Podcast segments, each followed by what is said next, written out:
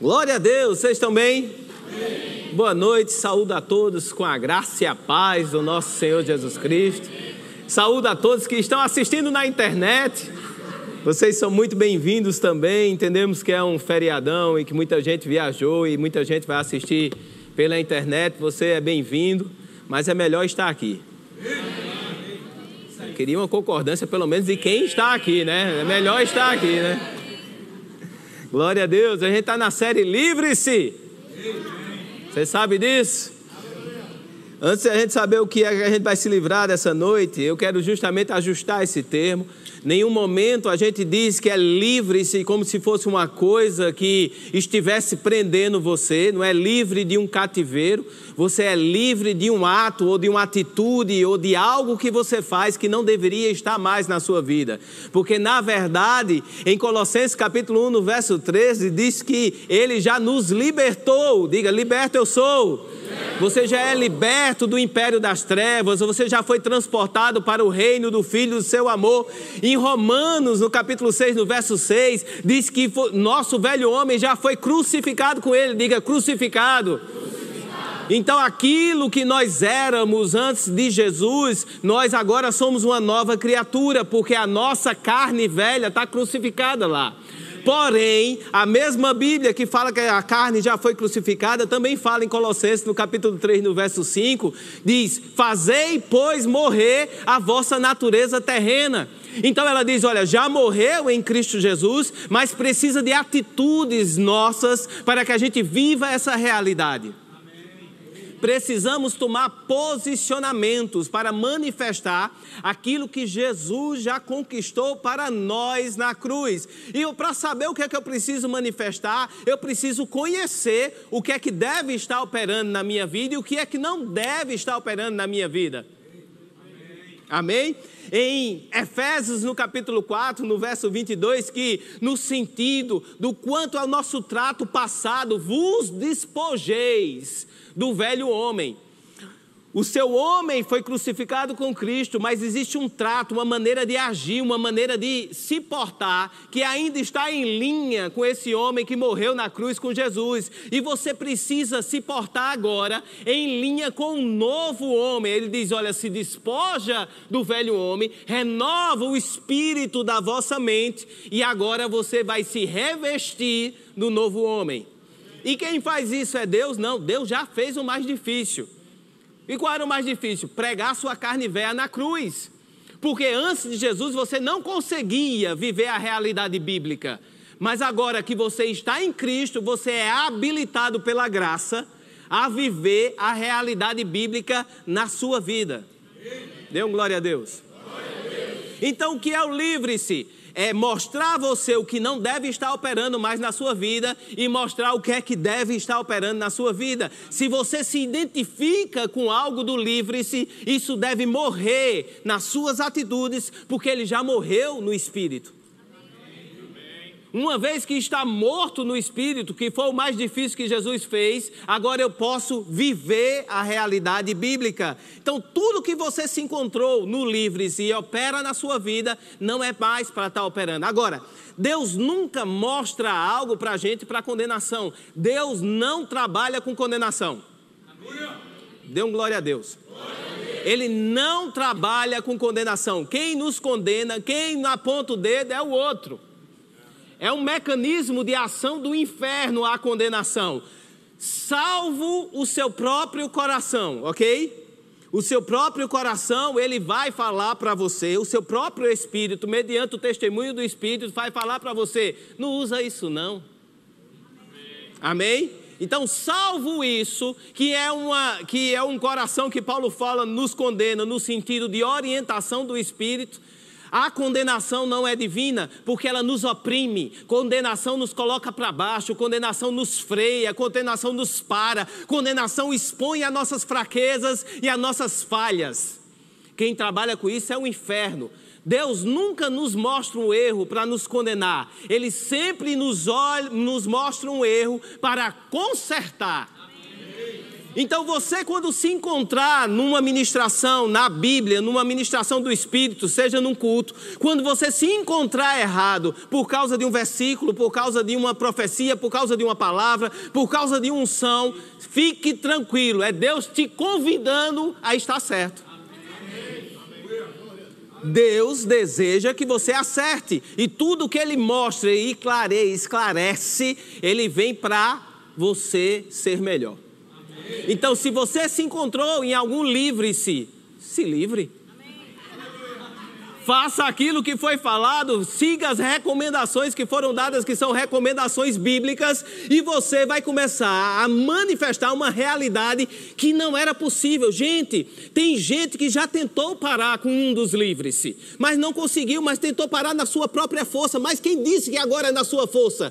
Agora é na força do seu poder, que está na sua palavra. Quando você agarra essa palavra e não tenta mais andar se controlando, ah, eu vou me livrar da, da de ficar com raiva. Vamos inventar um agora. Vou me livrar de ficar com raiva, fazendo um canto. Eu vou contar até 10. Um, dois, três, quatro. Na sua própria força. Não, não ande assim. Se agarre com a palavra. Se agarre com ela. Ela vai te empoderar de algo que você não operava antes. Você já se frustrou porque teve raiva, porque tentou contar até 10 e não passou. Agora você vai experimentar o sobrenatural. A palavra diz que eu posso perdoar. Então eu vou perdoar e o poder da palavra vai ser liberado na sua vida e você não vai saber nem por que você estava com raiva depois.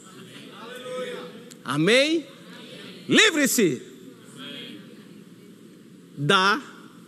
Qual é o assunto de hoje? Livre-se do egoísmo e da arrogância. Livre-se do egoísmo e da arrogância. Abra sua Bíblia em 2 Timóteo, capítulo 3.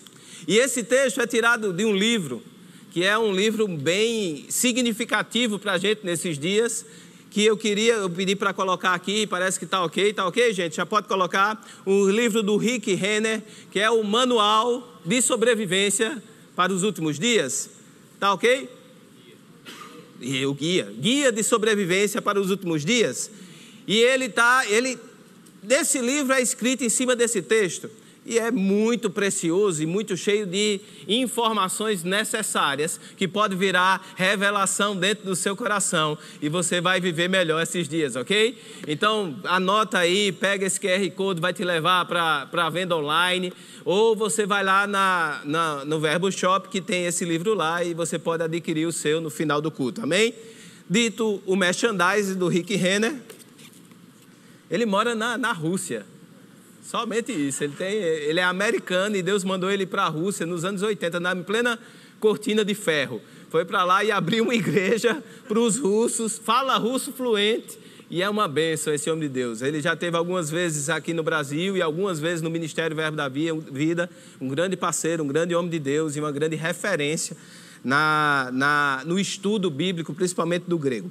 2 Timóteo capítulo 3, no verso 1, diz assim: Sabe, porém, isto, tenha por certeza isso, entenda isso, nos últimos dias sobrevirão tempos difíceis, sobrevirão tempos difíceis. Amém? Outra coisa que a Bíblia não faz, ela não nos alerta para o medo. Ô pastor, como é que eu não vou me alertar para o medo se a Bíblia está dizendo que nos últimos dias vão vir tempos difíceis? Como é que eu não vou ficar com medo com isso? Porque ele está dizendo uma realidade que vai acontecer no mundo. Mas quem disse que você é do mundo? Você está no mundo. E toda a diversidade que se levanta no mundo é uma chance para a igreja ser igreja e mostrar que existe uma diferença para aqueles que creem e aqueles que não creem. Esse versículo não é só para ser usado no dia do juízo, para a gente ficar em cima de um pedestal. Olha, eu fui dos que creem, você não foi o que não creem. Existe uma diferença entre os que creem e os que não creem. Vá para o inferno. Que pobreza de espírito. Você pensar uma coisa dessa, e é óbvio que nenhum de nós pensamos isso.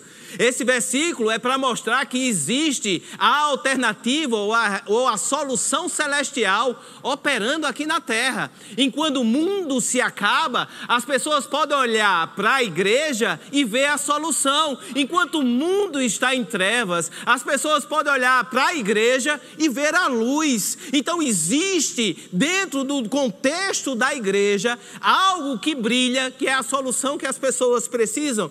Então quando fala que nos últimos dias virão tempos difíceis, são tempos difíceis para o mundo, o qual a igreja vai brilhar. O qual o mundo vai dizer, rapaz, está tão difícil aqui, e olhar para os crentes e dizer, mas rapaz, por que está fácil para ele? Tá, rapaz, está tão complicado aqui, por que está fácil para ele? Por que não está complicado para ele? E você abrir um pá de boca bem grande e dizer, vem cá, chega aqui, vem descobrir o porquê está fácil para mim. Você entende?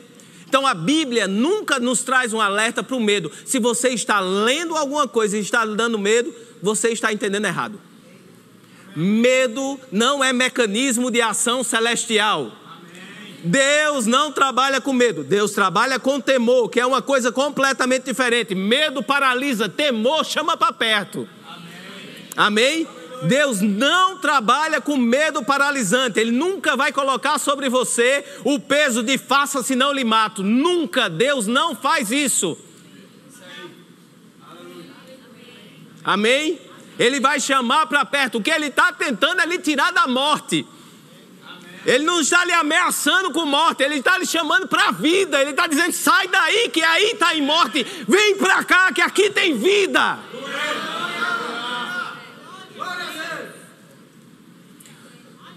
Sabe, porém, isso nos últimos dias sobrevirão tempos difíceis, pois os homens serão egoístas, avarentos, jactanciosos, arrogantes, blasfemadores, desobedientes aos pais, ingratos, irreverentes, desafeiçoados, implacáveis, caluniadores, sem domínio de si, cruéis, inimigos do bem, traidores, atrevidos, enfatuados, mais amigos dos prazeres do que amigo de Deus, tendo forma de piedade, negando-lhe, entretando o poder, foge também destes. Ok? Então vamos lá, vamos entender. Cada ponto desse tem sua explicação e a gente vai ver. Mas a gente pegando no apanhado geral, a gente percebe que tem muito disso já acontecendo. Você percebe isso? Basta uma pequena passeada na rede social.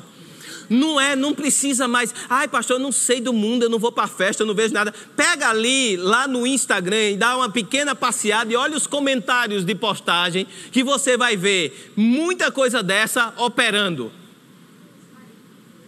Último exemplo, uma cantora gospel que por causa dos seus valores disse que não ia cantar no casamento do amigo. Muita tolerância a gente vê, né? Muita coisa. E o pior é ver no meio dos crentes isso daí.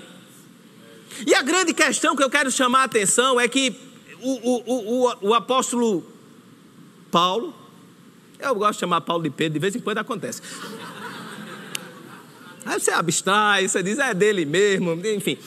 O apóstolo Paulo, escrevendo para Timóteo, ele está dizendo algo interessante. No final, ele diz: foge deles.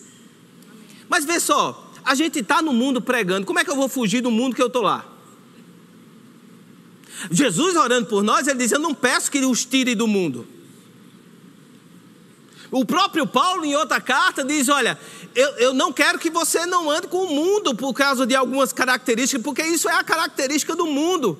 Mas ele esclarece, ele diz: Olha, o que eu não quero é que você ande com pessoas que são ditas cristãs, que manifestam essas coisas. Com esses, nem sequer comam.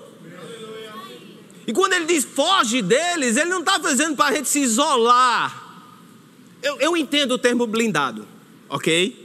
Eu já expliquei isso, foi explicado de novo. Eu entendo, entendo, o termo blindado, mas eu tenho um problema com o termo blindado. O blindado é você blindar a sua mente, você blindar as suas emoções, você não deixar contaminar. Eu entendo o termo blindado. Mas para mim, o blindado ele pode ser extrapolado com a, com a ideia de que a gente saiu do mundo para viver isolado. E a gente não saiu do mundo para viver isolado, a gente saiu do mundo para ser influência onde quer que a gente chegue, para dominar. Eu vou chegar num canto e eu vou ser dominado pelas trevas. Ai, no meu trabalho, pastor, é uma, é uma possessão lá, um principado de demônio que tem no meu trabalho. Eu chego, eu já fico todo arrepiado. Eita, uh, tô orando para Deus me tirar. Isso vai tirar a solução que Deus ungiu, vai tirar de lá.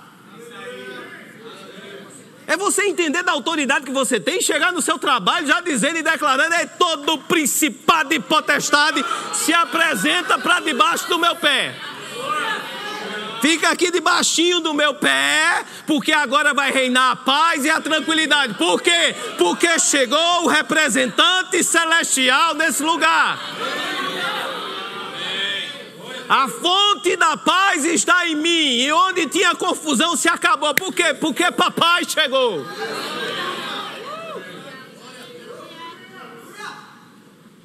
Então, Paulo está dizendo: olha, foge deles. Ele não está dizendo foge do mundo e se isola e se blinda. Não, queima o fogo. Eu gosto do termo queimar o fogo no lugar de se blindar, porque quando está queimando, nada de ruim chega.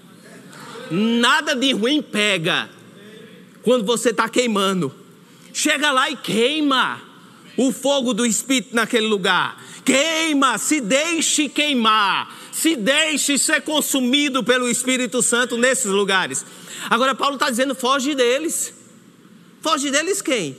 Daqueles que se dizem crente e manifestam essas características. Esse não é canto para você se associar.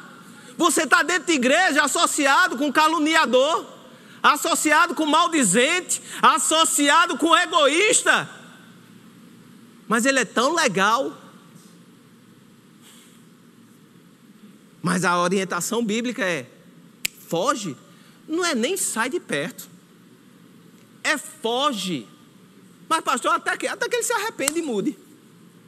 Aí depois tu volta. Porque a solução é só o arrependimento. Arrependeu, volta. Está para dentro. Caim, semblante des, de, caído, com raiva de Deus, com bico. Sabe o que é semblante descaído? Bico. Fez tudo errado, trouxe a oferta por trazer, fazendo competição com o irmão, para ver quem fazia a coisa melhor. Não foi aceito porque estava com o coração errado.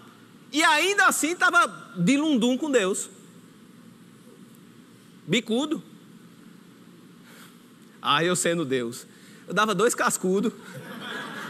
Mandava para o quarto, se trancar um pouquinho, vai pensar no que fez. Mas Deus disse: não é certo que se procederes bem, com toda essa maldade que está passando dentro do teu coração, controla ela. Não é certo que tu se, se arrepender tu vai ser aceito. Padrões básicos da Bíblia. Mas ele fala sobre egoístas, fala sobre egoístas e arrogantes. Essa palavra egoísta aqui é filautos, filos de gostar, amar e altos a si mesmo, que quer dizer isso, isso mesmo, o que ama a si mesmo, bem atento aos próprios interesses, egoísta. Ele está dizendo que nos últimos dias existirão homens que amam somente a si mesmo. E isso lá fora é um espírito que conduz essas coisas. A Bíblia diz que o espírito do anticristo já está em atuação. Lá fora, os valores são sempre encobertos de egoísmo. Sempre, meu irmão, vai ter algo dentro do valor, mas é tão lindo, é quase bíblico o que o mundo está dizendo lá fora, mas nega o poder. Vem só com aquela roupagem de fora que parece ser piedoso, mas nega o poder. Na verdade, é carregado de contaminação. Sabe aquele peixinho japonês bonitinho que você come e tem um veneninho dentro? Pronto, é esse. Vem todo bonitinho e é gostosinho. Você come e faz, ai que delícia, mas lhe contamina. Aprende a identificar coisas que são carregadas de contaminação. Mas, pastor, onde é que eu vou achar coisa que não é contaminada nesse mundo? Na sua Bíblia. Está em linha com sua Bíblia está em linha com o que Deus pensa, não tem contaminação de pecado, mas tem liberações divinas. Egoístas, amantes de si mesmo, eu, eu, eu, eu, um pouquinho mais de eu, e talvez, quem sabe, um pouco mais tarde, eu de novo. Só pensa neu, só pensa neu, só pensa em mim. É vem a mim, me dê e eu, como é que eu fico, como é que eu estou. Meu irmão, quantas vezes a gente não se encontrou discutindo consigo mesmo qual era o melhor para a gente. Nem eu consigo identificar o que é melhor para mim. Quantas vezes você já remoeu coisas por dentro? Quem é casado aqui? Quantas vezes você já remoeu coisas dentro e coisas ruins que estão no seu casamento que está ferindo o seu eu? Mas para mim, mas o eu. Enquanto a Bíblia diz claramente que no casamento você não é chamado para pensar no eu. Aleluia. É, Paulo quer te poupar, os solteiros. Paulo quer poupar vocês, solteiros. Capítulo 6, ele diz assim, é, 1 Coríntios, capítulo 6. Segunda, primeira. Acha aí, amor. 1 Coríntios capítulo 6, vou nessa, nessa aí que está na minha cabeça, porque não era nem isso que eu falei. Paulo queria te poupar, ele quer te poupar, ele diz: não casa. O que eu quero é que te poupar o trabalho, porque você solteiro só serve ao Senhor. É tu e Deus. Mas se você casar, você vai ter que servir ao seu cônjuge. Vai servir. Casamento é servir o outro. Seja bem-vindo ao casamento. Olha, coisa linda. Quantas vezes você já pensou no seu casamento se remoendo por dentro porque está ruim para você? Aí você precisa identificar que no mundo ele estimula isso, mas você precisa pensar em você. No casamento você precisa dizer o que você quer e eu não tenho com problema de conversa. Aí é, o nome disso é diálogo, ok? Dialogar, falar. Mas o mundo diz: não, se não tiver bom para você, cai fora, meu amor. Se separa, coisa normal. Quantas vezes a gente já vê gente chegando aqui que vai se separar porque tem incompatibilidade de genes? Que gene é esse eu não sei. Egoísta. Sentimentos egoístas. Sentimentos que são estimulados e são fervilhados pelo mundo. No mundo, tudo que vem do mundo vem com veneninho. Se você não passar o antivírus da palavra, se você não passar uma, tem certas séries de Netflix, oi, vou ficar embaixo atrás do púlpito que Ele me protege de olhares. Tem certas séries de Netflix que você não convida Jesus para assistir você. Que se você passar o antivírus da palavra na série do Netflix, ela, ela fica travada, vai. Baixa não, não permite.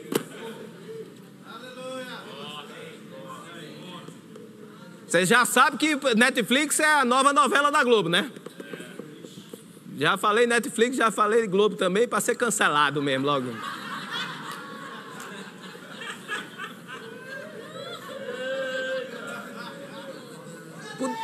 Podia ter evitado, mas não evitei. Vai. Evitarei futuramente. Mas você precisa, não é que você, ah, não vou assistir, vou cancelar Netflix, não, é sinal de fraqueza. Você não, quer, você não quebra o cartão de crédito. Você aprende a usá-lo com domínio próprio. você não cancela algo que está servindo, que tem alguma coisa, você simplesmente assiste o que presta e o que não presta você joga fora. E se não prestar nada, aí você joga fora tudo.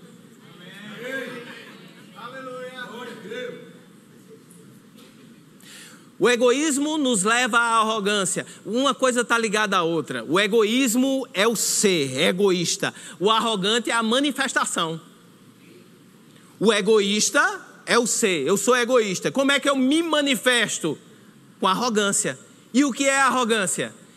O perefanos, a palavra no grego, que em cearense quer dizer ato de mostrar-se acima dos outros que se eleva sobre, que se coloca acima dos outros, preeminente, que sobrevaloriza os seus próprios meios ou méritos, que despreza os outros ou até trata-os com desprezo arrogante. Uma manifestação externa. O arrogante, a arrogância é uma manifestação externa absurda do egoísmo. É quando você abre a boca e diz que não precisa de opinião, que não precisa de ajuda. Não, eu faço melhor.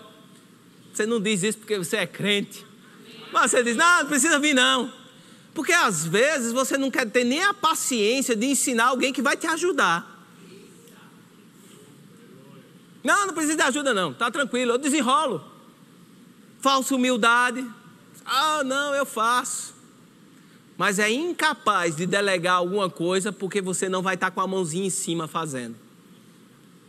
Porque você acha que o seu é melhor.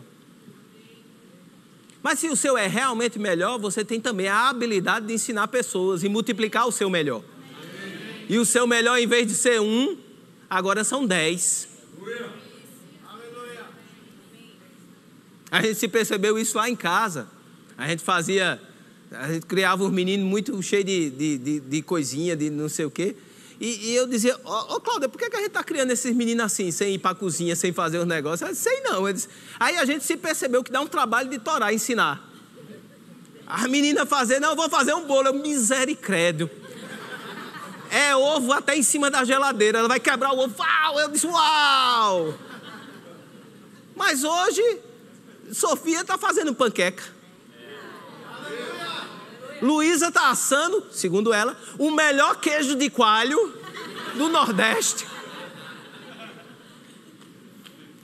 Eles estão desenvolvendo e estão, por causa da paciência, porque a gente resolveu abrir mão da minha maneira de fazer a coisa sozinha, que era melhor, e ensinar a perder tempo, gastar tempo, ensinar, multiplicando talentos lá em casa.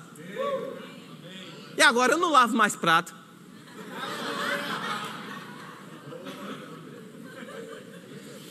Esse sentimento de egoísmo, do eu ser mais forte, é algo que é extremamente oposto ao que Deus pensa. Olha esse verso que eu achei, ele está em Jó. Jó, capítulo 34, no verso 14. Isso aqui me atentou e eu disse: caramba, gente.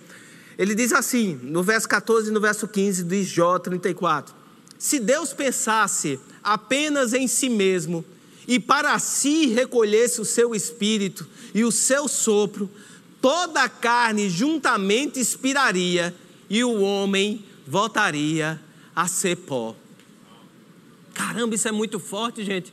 Porque Deus, na sua essência, escolheu dar. Ele é o doador. Ele não, ah, não, Deus deu o que tinha no melhor de Jesus. Não, antes dele dar Jesus, ele te deu a vida, ele te deu o sopro, ele te faz respirar, mesmo você não querendo Jesus, você ainda respira. Isso é um senso de doar tão absurdo que Deus tem. Mas ele podia ser egoísta e ele podia tirar o sopro de quem não quisesse. Quer Jesus, quero não. Uf.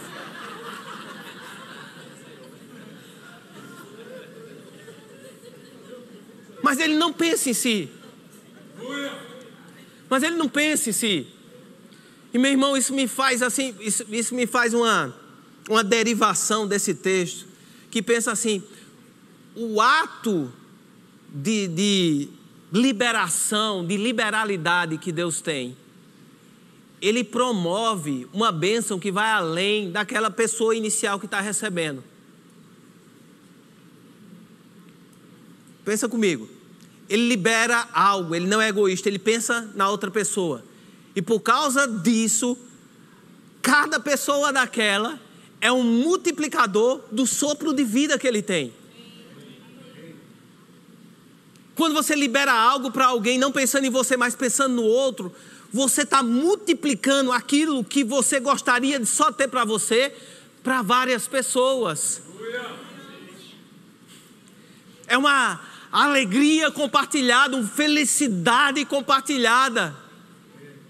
Você já pensou que Deus, Ele botou o homem sozinho, embora que Ele tenha criado o homem e mulher na sua essência, Ele tenha criado no espírito homem e mulher, Ele botou o homem sozinho e diz: Vai aí, menino, vai viver. Vai cuidar, deu trabalho, ele tinha que cuidar do jardim, ele tinha que guardar, ele tinha que fazer as coisas, estava lá vivendo, estava lá fazendo as coisas, o homem estava lá solto. Mas precisando de quê? De uma companheira que lhe fosse idônea. A necessidade de ter alguém não partiu somente de Deus, embora que fosse intuito da criação, ele esperou Adão sentir a mesma necessidade. Ele diz: Deus, é muito bom ficar com você, é muito bom conversar com o leão e com o macaco, mas eu estou precisando que tu desenrole. Alguém mais parecido aqui, alguém que eu consiga conversar, alguém que eu consiga compartilhar uma alegria de viver. Porque eu estou mandando, o macaco faz, eu estou mandando, o leão faz, mas eu preciso de alguém para mandar em mim. Não, eu preciso de alguém.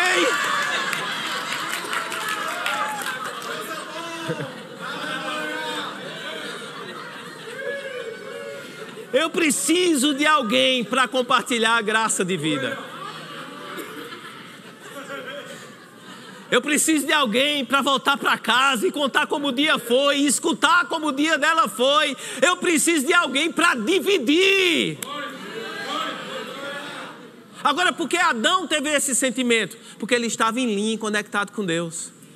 Aquilo que fluía em Deus fluía em Adão, e esse sentimento não veio da carne de Adão, porque a carne por si só queria ficar sozinha, mas a carne conectada com o espírito que funciona da maneira correta.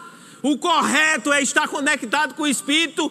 Fluía na terra o mesmo desejo de Deus, de compartilhar, de estar junto, de ficar feliz junto, de dividir, de, meu Deus, de pensar no outro. o mesmo desejo. Abre comigo Lucas. Não, abre não, vamos ler na mensagem aqui. Lucas 18.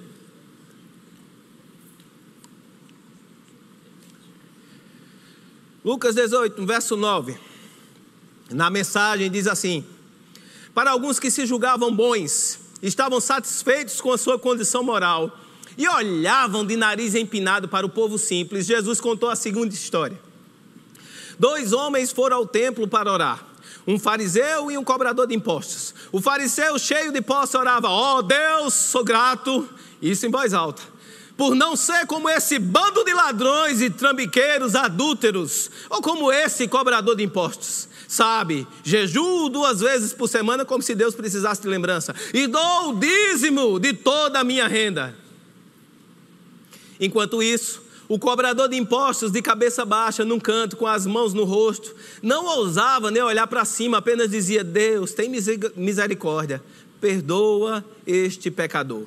Jesus comentou: quem voltou para casa justificado diante de Deus foi o cobrador de impostos, não o outro.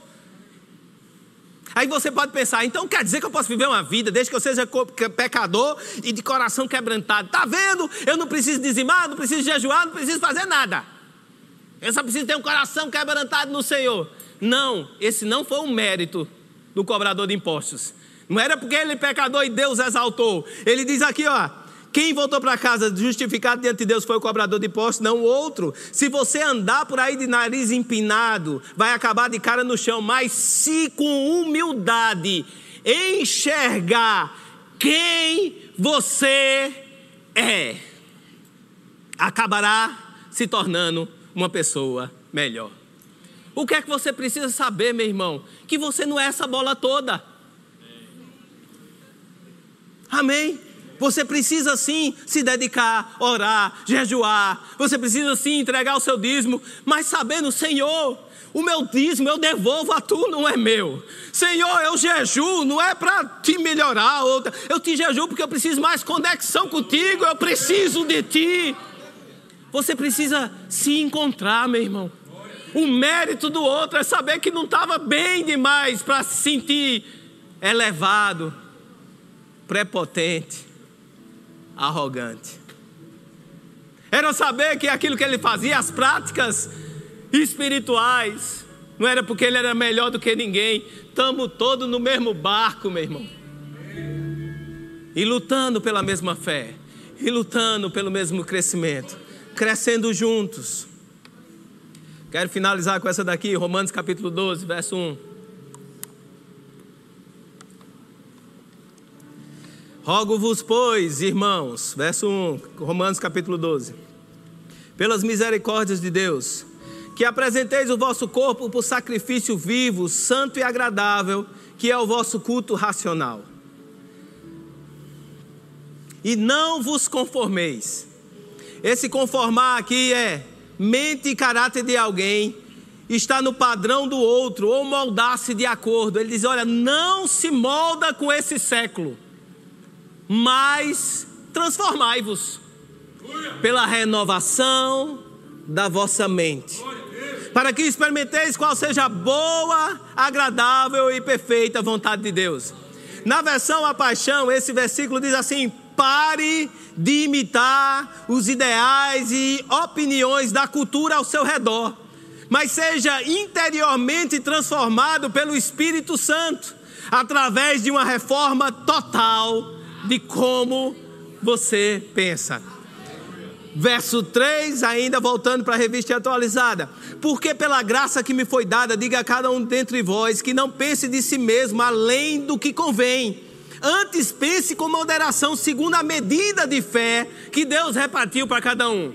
Na paixão diz assim: Eu pediria a cada um de vocês que se esvazie da autopromoção do Instagram e não crie uma imagem falsa da sua importância. Em vez disso, avalie honestamente o seu valor. Olha que precioso, gente. Usando a sua fé, dada por Deus, como padrão de medição. E então você verá o seu verdadeiro valor como a auto, com a autoestima apropriada. A medida de fé que você tem, que Deus compartilhou, que ela cresce, à medida que você cresce no conhecimento da palavra, é o seu padrão de medição de quem você é. Porque o contrário de ser egoísta é você ser, eu não valo nada, eu não, eu não sou nada, eu não sou ninguém. É você não ter autoestima nenhuma. Mas esse padrão de fé que você tem é sua linha de medida. O quanto de fé que você tem é o quanto de fé que você fala. É arrogância dizer que eu sou curado? Para alguns, talvez. Por quê? A medida de fé que ele tem por dentro ainda não permite ele de falar isso, mas se preocupa não, você está aqui, você vai aprender de cura, você vai escutar palavras, você vai se encher disso, até o ponto que você abre sua boca e diga: Eu sou sarado, eu sou curado, Jesus já levou. É arrogância dizer que eu sou próspero? Alguns talvez ainda seja, mas não se preocupa, você está aqui.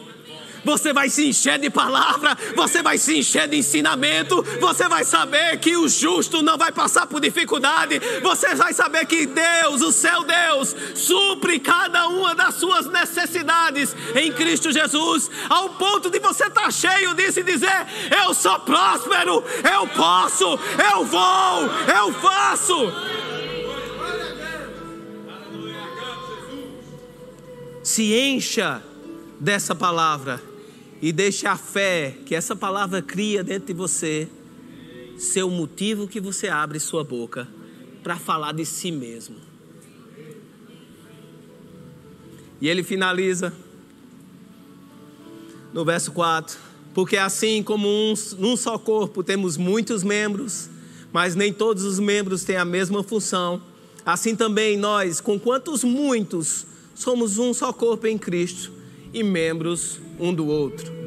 Na paixão, do verso 5 diz: Isso significa que estamos todos vitalmente unidos, cada um contribuindo um com o outro.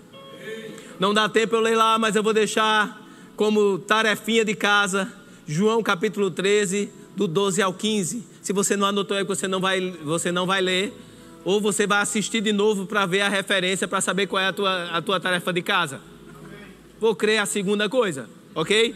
Eu vou falar de novo para aqueles que se arrependeram. João 13, do 12 ao 15, que fala o quê? Que Jesus, depois de ter lavado os pés dos apóstolos, diz: Vocês me chamam de Senhor e fazem muito bem. Jesus não tinha problema de identidade, ele sabia que ele era o Senhor. Ele sabia de, de hierarquia, ele entendia o poder que atuava sobre ele, a primazia que estava sobre ele. Mas ele diz: Eu, sendo o Senhor, lavei os vossos pés. Que isso sirva de exemplo para vocês, mesmo o senhor da situação, mesmo hierarquicamente superior, está disponível para lavar os pés daqueles que estão ao seu redor. Como é que você trabalha o egoísmo e a arrogância? Se encha de fé, olhe para o seu irmão, sirva ele em amor, e Deus vai consertar as coisas na sua vida. Eu amo cada um de vocês. Queria que vocês ficassem de pé a gente vai cantar um louvor e você vai se derramar aos pezinhos de Jesus e deixar Ele trabalhar o seu coração. Senhor Deus e Pai, nós te agradecemos pelo teu amor, pelo teu carinho, pelo teu cuidado. Te agradecemos pela tua santa palavra, pelo poder liberado que existe nessa palavra, Pai. E nós queremos, Senhor, mudar, nós queremos nos livrar, nós queremos andar de acordo com a tua palavra, Senhor, e cremos no poder sobrenatural agindo em nós e através de nós para fazermos a diferença onde quer que cheguemos. Te damos graças, Senhor, no nome de Jesus.